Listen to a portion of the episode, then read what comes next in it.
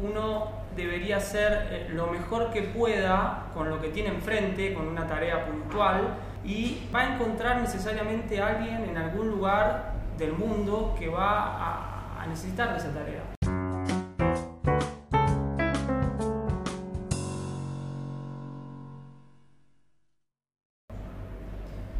Bienvenidos a Yendo, el podcast de Huerta Coworking. En el día de hoy estamos con Martiniano García Cornejo para grabar el quinto episodio. ¿Cómo andas, Marti? Bienvenido. Hola, Gus. Gracias por invitarme. No, gracias a vos por venir y por acompañarnos en Huerta desde hace ya cinco años, ¿no? Y cinco años puede ser, sí. Sí, Tremendo, tremendo. Uno de nuestros primeros coworkers. El día de hoy, Marti nos va a contar cómo fue el cambio que transitó de trabajar en el mercado local hacia trabajar para el mercado internacional, derribando las fronteras existentes. Marti es diseñador gráfico de la UBA, ¿no? Sí, exactamente.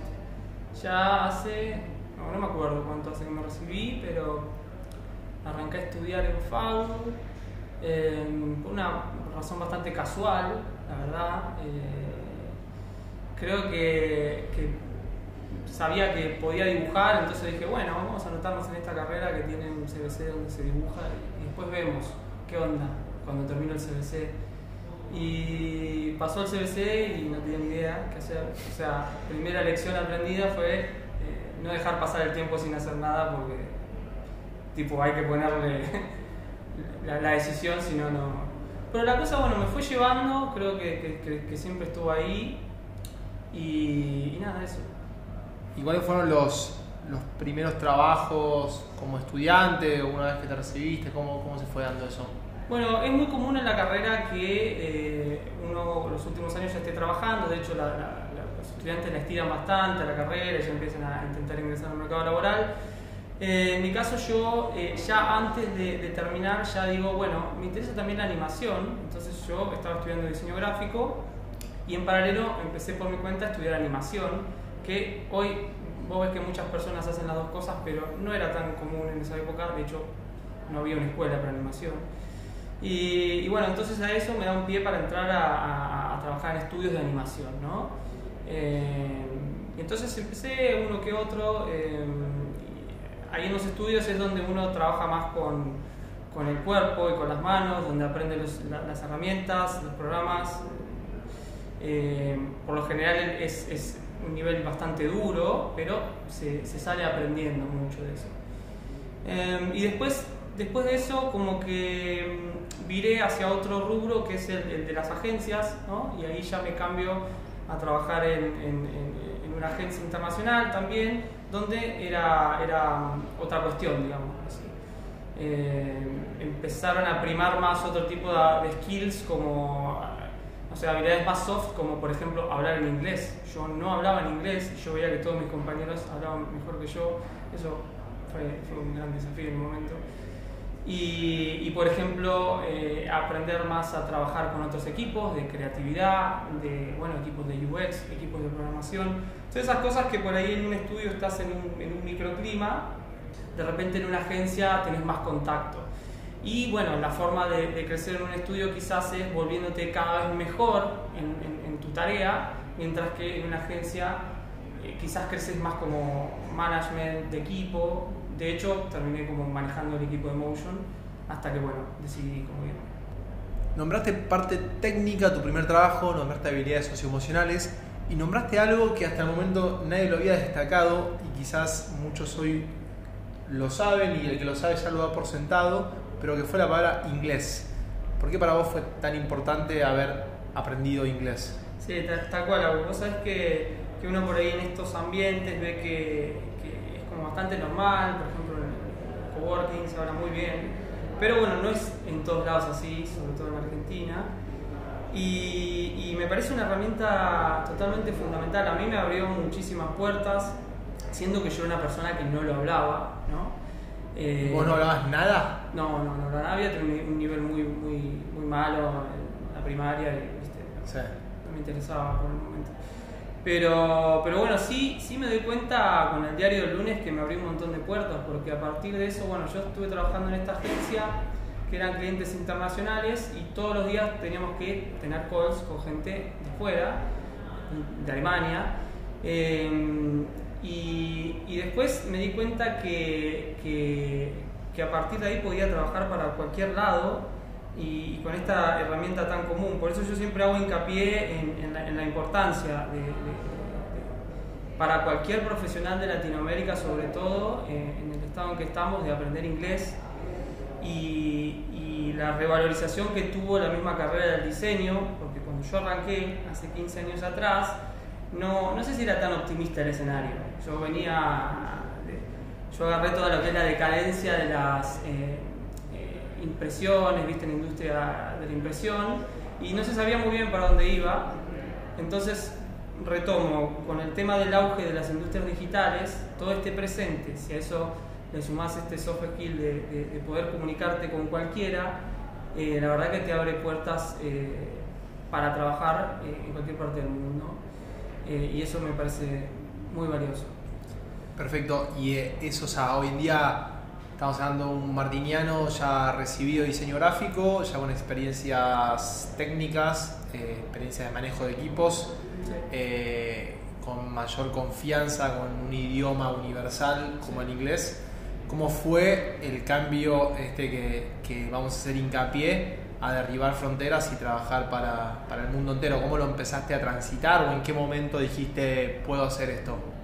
Bueno, mira, cuando, cuando yo ya estaba dejando de trabajar en relación de dependencia, ya esos eh, últimos dos años o el último año quizás, yo estaba como haciéndome mi propia cartera de, de trabajo freelance entonces esto es como una época que, recuerdo como bastante dura porque trabajaba, llegaba a las 6 de la tarde a mi casa y seguía trabajando y trabajaba hasta las 11 de la noche. Eh, esto suena como demasiado, yo sé que, alguna gente se va a sentir identificada quizás. Eh, yo, lo, yo, lo, necesité para poder eh, soltar un trabajo, necesité hacerlo, tener algo más seguro para poder agarrar lo que seguía, es la verdad. Quizás hay una forma más smart de hacerlo, eh, así me, pasó a mí. Pero bueno, ¿qué pasa? Eh, empecé a capitalizar todo lo que había aprendido, por un lado en la agencia y por otro lado en los estudios, y lo empecé a volcar a mi propio negocio. Entonces yo ya a partir de eso, eh, bueno, de repente uno de estos clientes me dice, che, bueno, mira, hay unos proyectos acá que puedes hacer, te puedes venir a Japón, de uno, vamos. Dejo mi trabajo y ahí como que yo sabía que era eh, por tiempo limitado, pero no me importaba, porque sabía que lo que seguía después de eso era trabajar de forma independiente. Y un poco con, esto te quería contar que, relacionándolo con lo del principio, yo estos skills que, que sumé, habiendo elaborado en diferentes puestos, por así decirlo, eh, después me sirvieron un montón como, como para venderme como un pequeño estudio, ¿entendés? Porque, ¿qué pasa? Yo trabajé haciendo storyboards, trabajé haciendo diseño, trabajé haciendo animación. Nunca demasiado en profundidad, pero eso me da como una idea general del proceso entero, al menos de un video, de cómo arranca, cómo termina, que vamos a, a decir así nomás es guion, storyboard, que es donde en imágenes pones lo que sucede en el guion, lo pasamos a diseño, tomamos las decisiones estéticas, después lo animamos y se lo entregamos al cliente. Entonces, en vez de participar en una sola parte, porque aparte otra cosa, eh, hay un tema ahí en, ciertos rubros que, que, como que te tienen que encasillar en, bueno, ok, vos sos diseñador, entonces vos no podés animar. Eh, entonces vos ese storyboard no podés eh, diseñar. Digo, y yo me daba cuenta que yo podía manejar varias cosas. Digo, entonces me estoy perdiendo de algo acá. Eh, y bueno, nada, eso fue otra, otra, otra cosa que me ayudó a decidir que me quería independizar. Me acaba de llegar un montón de conceptos y no sé por dónde arrancar a repreguntar. Voy a arrancar por el que me hizo más ruido, que fue Japón. Sí. Eh, vos sos de Rojas, provincia de Buenos Aires. Sí. ¿Cuánta gente vive en Rojas? 20.000 habitantes. 20.000. Te fuiste a Japón, al otro lado del mundo, otro idioma que no es el inglés que vos habías aprendido. Sí. Eh, nada, contame miedos, sensaciones, objetivos, por qué ibas, cómo fue. Pero es, es bastante simple, es como yo te decía, es eh, haber dado en el clavo con, con ciertas, eh, carreras, porque yo estoy seguro que un programador te puede decir lo mismo, eh, yo me parece que son, son lenguajes que son bastante universales, que el diseño acá es el mismo diseño que hay en Japón y es el mismo diseño que hay en Rusia, por así decirlo. Las decisiones estéticas quizás varían, pero el Photoshop se maneja igual acá que en China, digamos, creo yo. Eh, entonces de repente yo, yo veo que algunas ciertas carreras que, que se siguen eligiendo al día de hoy están como muy limitadas al mercado local, que está perfecto, el problema es cuando hay una sobresaturación de eso, y cuando vos ves que del otro lado tenés un montón de oferta internacional de carreras como el diseño, como la programación, todas relacionadas a las industrias digitales, entonces uno, da ganas de, de, bajar esa idea, como bueno, empecemos a mirar un poco más para afuera. Está bueno lo que decís de Rojas, porque yo nací en un pueblito, toda mi vida tuve una visión muy localista de lo que sucedía a mi alrededor. Ya venirme a la capital a estudiar fue como un gran paso. Entonces digo, ah, bueno, hay 14 millones de habitantes en una ciudad, ¿no? Fue como, ah, acá hay un mercado interesante para lograr lo que hago. Y con entonces eh, como que comenzó un proceso de apertura mental de decir, che, bueno, sigamos abriendo la cabeza porque esto sigue, sigue. Entonces digo, ok, hay un mercado en el mundo. O sea, eh, con una conexión a internet puedo trabajar para cualquiera. yo cuando, cuando descubrí eso, que es muy, es muy tonto quizás, pero para mí fue, fue una, locura.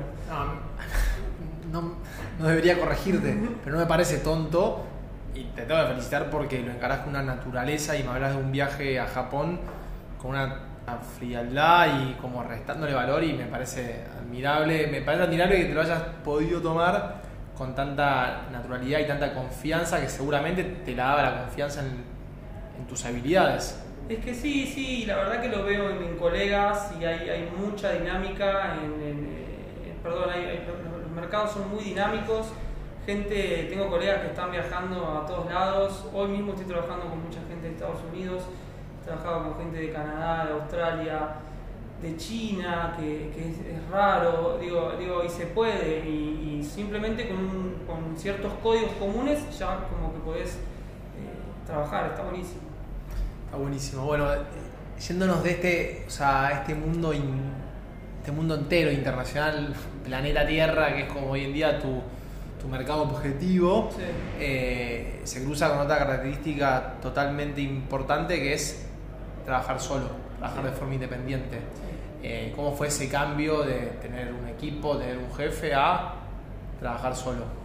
Mira, Melqui, la verdad es que a mí siempre me, me, gustó laburar solo, me di cuenta de eso con el correr del tiempo, obviamente era una experiencia por la que tenía que pasar, pero siempre tuve la sensación de que había un techo muy definido en una relación de dependencia y eh, lo que tiene trabajar solo es que no tenés techo. Y eso a la vez es como. Eh, también es una ventaja y un problema, ¿no? Porque aparece el problema de, ok, todo lo que te sucede eh, es tu responsabilidad. Es un peso grande ese, pero mm, uno se acostumbra y la verdad que yo lo disfruto mucho. después hay un montón de hábitos que, que, tengo per se, como, o sea, me levanto temprano, digo, me ocupo de mis, de mis actividades y, al final terminás haciendo el mismo horario quizás que si trabajas en relación de dependencia. Digo, no es que al final era una libertad y un libertinaje absoluto, para nada. ¿Incorporaste nuevos hábitos? Quizás trabajo un poco más smart porque ya siento que hay menos horas muertas, eh, entonces lo que hago es siempre productivo. Eh, esto de que de lo que produciste quede a vos está muy bueno también, de repente es, mi portfolio. Em, yo siento que el trabajo en relación de dependencia te da una cierta seguridad, es un colchón que, a mucha gente le sirve y lo respeto un montón. Te da techo. Te da techo también, colchón y techo, exacto. Eh, siento que tenés que tener unas ciertas habilidades, eh, una inteligencia en emocional que, también me estaba costando un poco, yo tenía ganas de trabajar y hacer unos videos que estén buenísimos, esa es la verdad. Entonces que de repente, eh, viste, las agencias tienen sus ciertas políticas y demás, eh, creo que es otro mundo. Seguramente es otro mundo completamente distinto, como vos decías, con, pros y contras. Eh, dentro de este, de este mundo nuevo como, como independiente, ¿cómo fuiste haciendo la, la búsqueda de, clientes? Entiendo que quizás los primeros llegaron a través de tus contactos en tu trabajo de relación de dependencia. Después, ¿cómo, ¿cómo lo fuiste encontrando? Recién nombraste un montón de países a los que les dabas servicios. Eh, nada, ¿cómo, ¿Cómo fue este crecimiento? Bueno, mira, lo que se da en el rubro es bastante particular porque eh, la gente por ahí, eh, los diseñadores pueden hacerse un gran portfolio y los clientes van a ir a ellos. Eso es interesante. Esto no siempre significa que sean clientes de calidad, eh, quiero hacer ese, paréntesis. Em, yo trabajo mucho en boca a boca, trato de ser eh, muy eficiente y trato de ser muy responsable. Esto quiero hacer hincapié porque uno por ahí dice, bueno, eh, hay que ser muy talentoso y yo me, me, parece que un cliente valora mucho más la responsabilidad y el compromiso eh, y que vos pensás que te está escribiendo alguien que está al otro lado del mundo, vos le tenés que garantizar que te vas a devolver en, en el deadline la pieza terminada. Entonces tiene que confiar en vos. Entonces, si me ha, pasado de trabajar bien y que, me hayan recomendado y seguir en ese loop. Eh, obviamente estos no, no, no, son muchos clientes. Me parece sí que uno tiene que ser muy certero a la hora de eh, mandar un mail de repente, en vez de por ahí pagar por una pauta genérica o mandar 200 mails genéricos, no hacer como un estudio de qué cliente va a querer lo que yo hago y estoy seguro que va a vas a encontrar algo y, y, bueno, darle para ese lado y la verdad que me, me ha funcionado cuando, cuando, lo he necesitado. Quiero decir con esto que para mí uno debería hacer eh, lo mejor que pueda con lo que tiene enfrente, con una tarea puntual y va a encontrar necesariamente alguien en algún lugar del mundo que va a, a necesitar de esa tarea. Entonces, como tranquilos, si, uno, uno, se pone las pilas con, lo de uno, en ese sentido termino siendo optimista. Muy bueno, muy bueno lo, lo que decís, Martín, nombrás palabras como responsabilidad, cumplir con los tiempos, eh, que terminan siendo súper relevantes y, y, son alcanzables por todos. La realidad que es alcanzable, todo lo podemos alcanzar. Lo cual me parece muy bueno. Me gustaría preguntarte hoy, eh, tu trabajo tiene una cuota de, parte operativa y una cuota de parte creativa, seguramente. ¿Cómo haces en esos días que la parte creativa no, no está, no la encontrás, no viene eh, o no viene como te gustaría? Bueno, nosotros después de un, tiempo, digo nosotros porque siento que la comunidad de diseñadores como que ya hace un tiempo que sabe, se rige con este concepto de, bueno, la típica frase de Picasso, ¿no? que, que la inspiración me encuentre trabajando, ¿no? Es como que ya no sé si queda mucha gente que crea que la inspiración llega de forma mágica, ya es como un trabajo y hay que encararlo y por ahí son las 10 de la mañana y hay que entregar algo a las 4 y bueno, vamos a remangarlo y vamos a sacarlo. Yo creo que, que, uno se va haciendo sus propios hacks, sabe ciertos caminitos por los que puede ir pasando, pero eso te lo da un poco el oficio. Eh, pero es todo un desafío porque uno eligió esta carrera porque quería hacer algo que le gustase entonces, eh, y entretenido y cambiante, y entonces cuando, cuando se empieza a estandarizar un poco, ahí eh, puede ser como, puede matar un poco la creatividad. ¿entendés? Yo te puedo dar un, caso muy concreto, pero supongamos que yo tengo que, me llega un guion y en una, y en una viñeta me dice, bueno, me dice el cliente, nosotros en esta viñeta queremos mostrar esta escena, queremos mostrar que trabajamos para todo el mundo, por ahí podemos mostrar un planeta ¿no? Sí. Y yo pienso, un planeta de vuelta.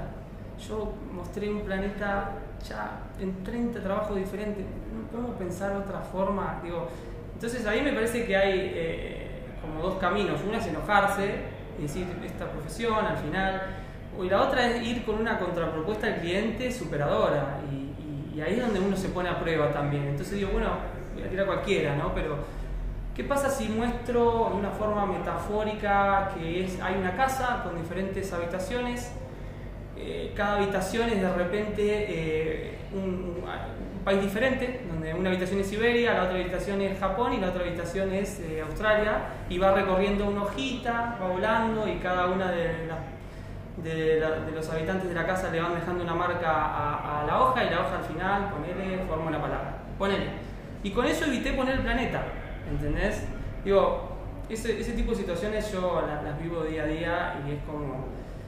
Me parece que hay que encontrar el equilibrio entre, entre ser original y, no pasarse, porque, digamos, no tiene que ser ni muy obvio lo que voy a poner y tampoco tiene que pasarse y que sea inentendible. Entonces, en, esa zona que hay entre esos dos, eh, en esos dos extremos está el desafío de, la creatividad del día a día.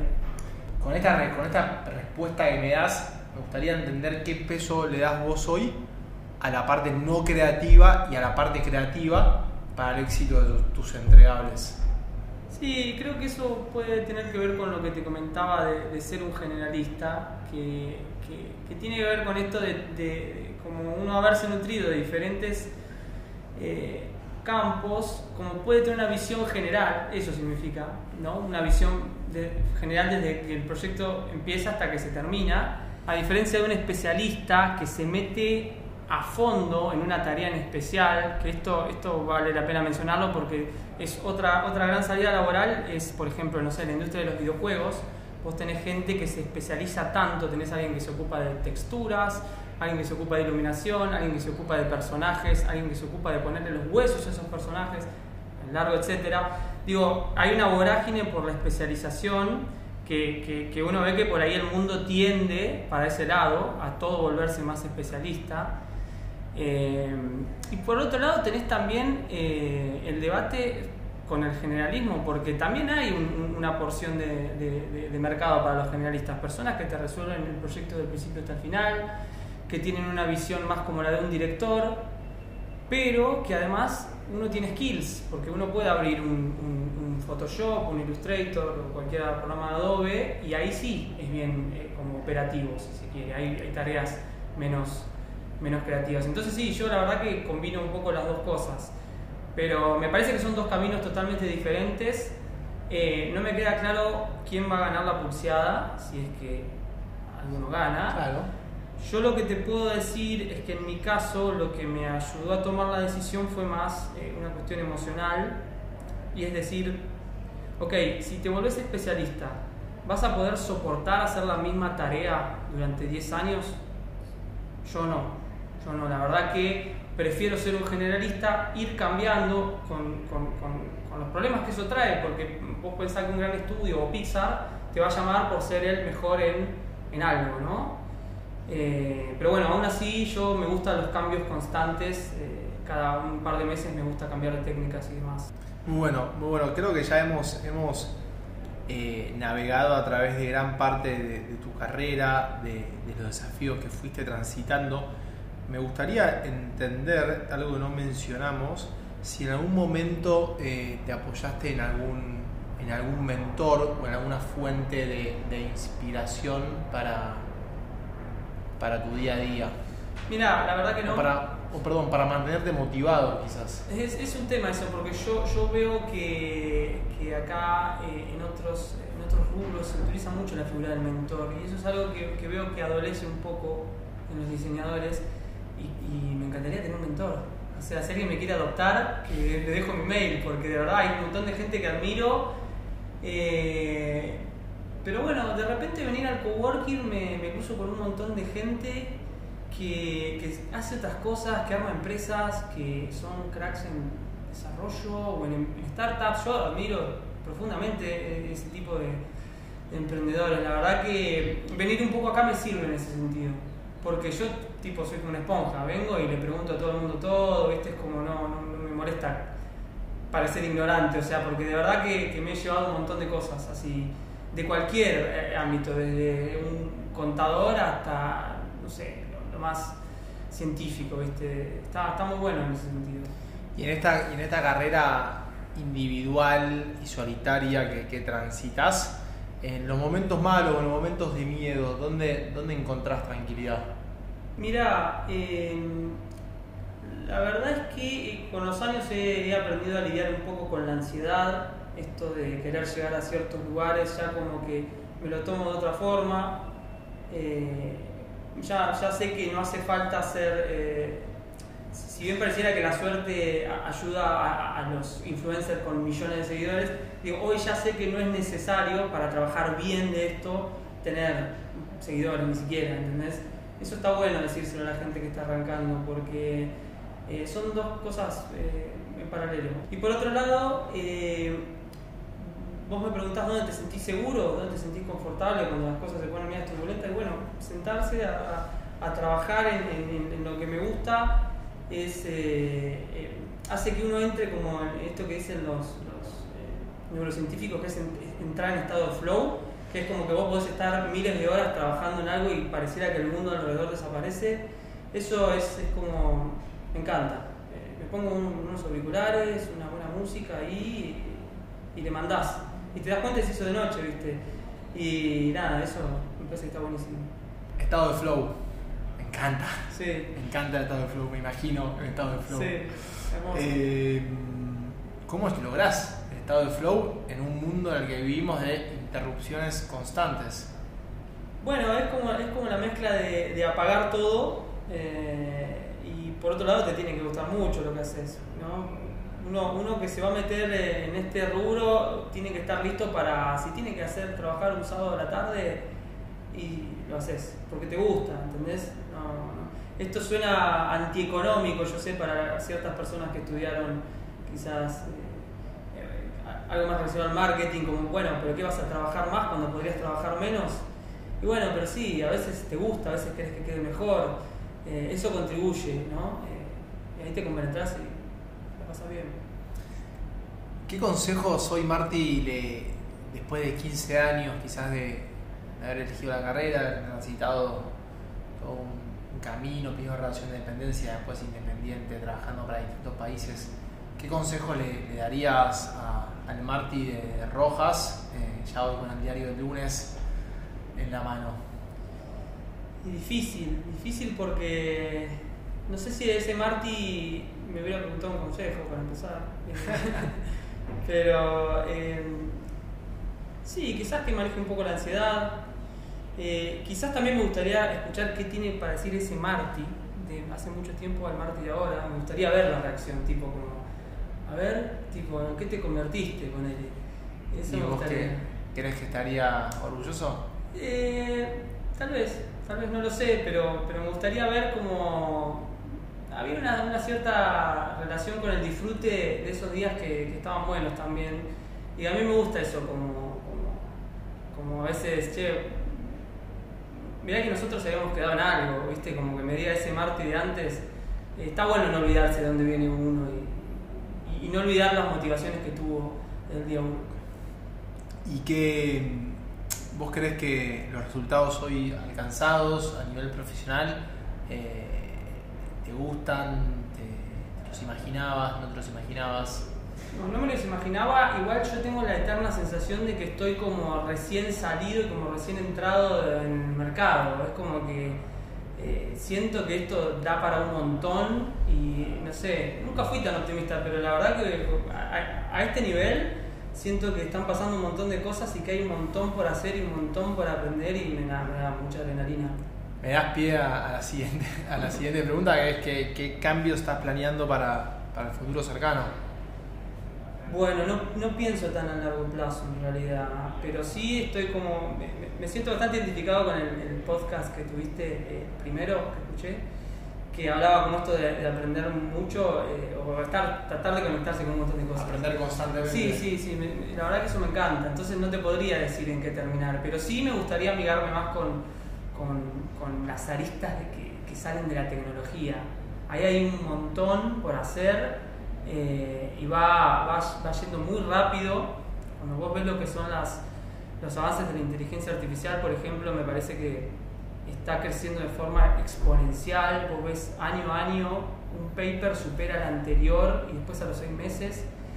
Y mirá, vamos, vamos a, poner un ejemplo. Hace cinco años atrás vos me decías, che, ¿podés sacarme un pajarito de un video? Y yo tenía que agarrar cuadro a cuadro, frame a frame, sacar ese emparchar ese pajarito. Hoy aprieto un botón, el pajarito se fue en dos segundos.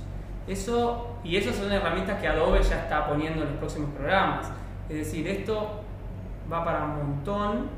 A algunas personas les puede dar un poco de vértigo, quizás, ¿no? Como una reacción natural. Yo hoy entiendo que, que, ahí es donde va a estar el diferencial del diseñador. ¿no? Esto de. Me parece que las tareas más repetitivas sí las va a reemplazar eh, la inteligencia artificial, como hay un montón de ejemplos que ya se vienen dando eh, pero justamente va a surgir en contrapartida un montón de, clientes que van a empezar a buscar eh, experiencias bien custom. O sea, yo llamo a este diseñador para que me haga tal cosa para mí y va a ser única y va a ser súper artesanal. Y, entonces son cosas que la, máquina todavía no la aprendió porque todavía nadie se lo enseñó de repente. yo me parece que ahí es donde está el me encanta esa, esa, área y me parece que, va a haber una, complementación entre las dos. ¿No ves a la inteligencia artificial como un competidor? No, no, no para nada, para mí va a haber una, complementación. Muchas gracias, la verdad que creo que hemos navegado pasado, presente, futuro, cambios, cambios por hacer. Eh, nada, ¿cómo, ¿cómo te sentiste? Espectacular, me encantó. ¿Sí? Volvería. ah, bueno. Vale, que padre contar otra, otra historia. Eh, vamos cerrando. ¿Dónde, ¿Dónde te pueden contactar o saber más de vos? Eh, me pueden escribir por Instagram a marti-garcía-cornejo. Ahí hice un par de cosas experimentales. Y si no, a, la cuenta de, mi estudio que es fu-imagery-estudio. Última pregunta. A veces, según mucho, la más difícil. ¿Cómo imaginás que va a ser tu trabajo en 15 años? Bueno, sí, es difícil. Eh, no, mira, eh, como te dije un poco, me gustaría amigarme y acercarme cada vez más a, lo que son los adelantos tecnológicos. Me parece que hay un montón por ahí. Eh, me encantaría hacer algo sí que, combine diferentes técnicas. De hecho, ya poco estoy trabajando en eso, pero, pero un poquito más allá me gustaría que que el motion transgreda la pantalla ¿no? y como empezar a, llevar eh, la experiencia un poco más a, lo sensorial, ¿no? ver cómo, cómo, se puede combinar el, el motion con, con, demás experiencias eh, táctiles y, y demás. Chao Marti, muchas gracias.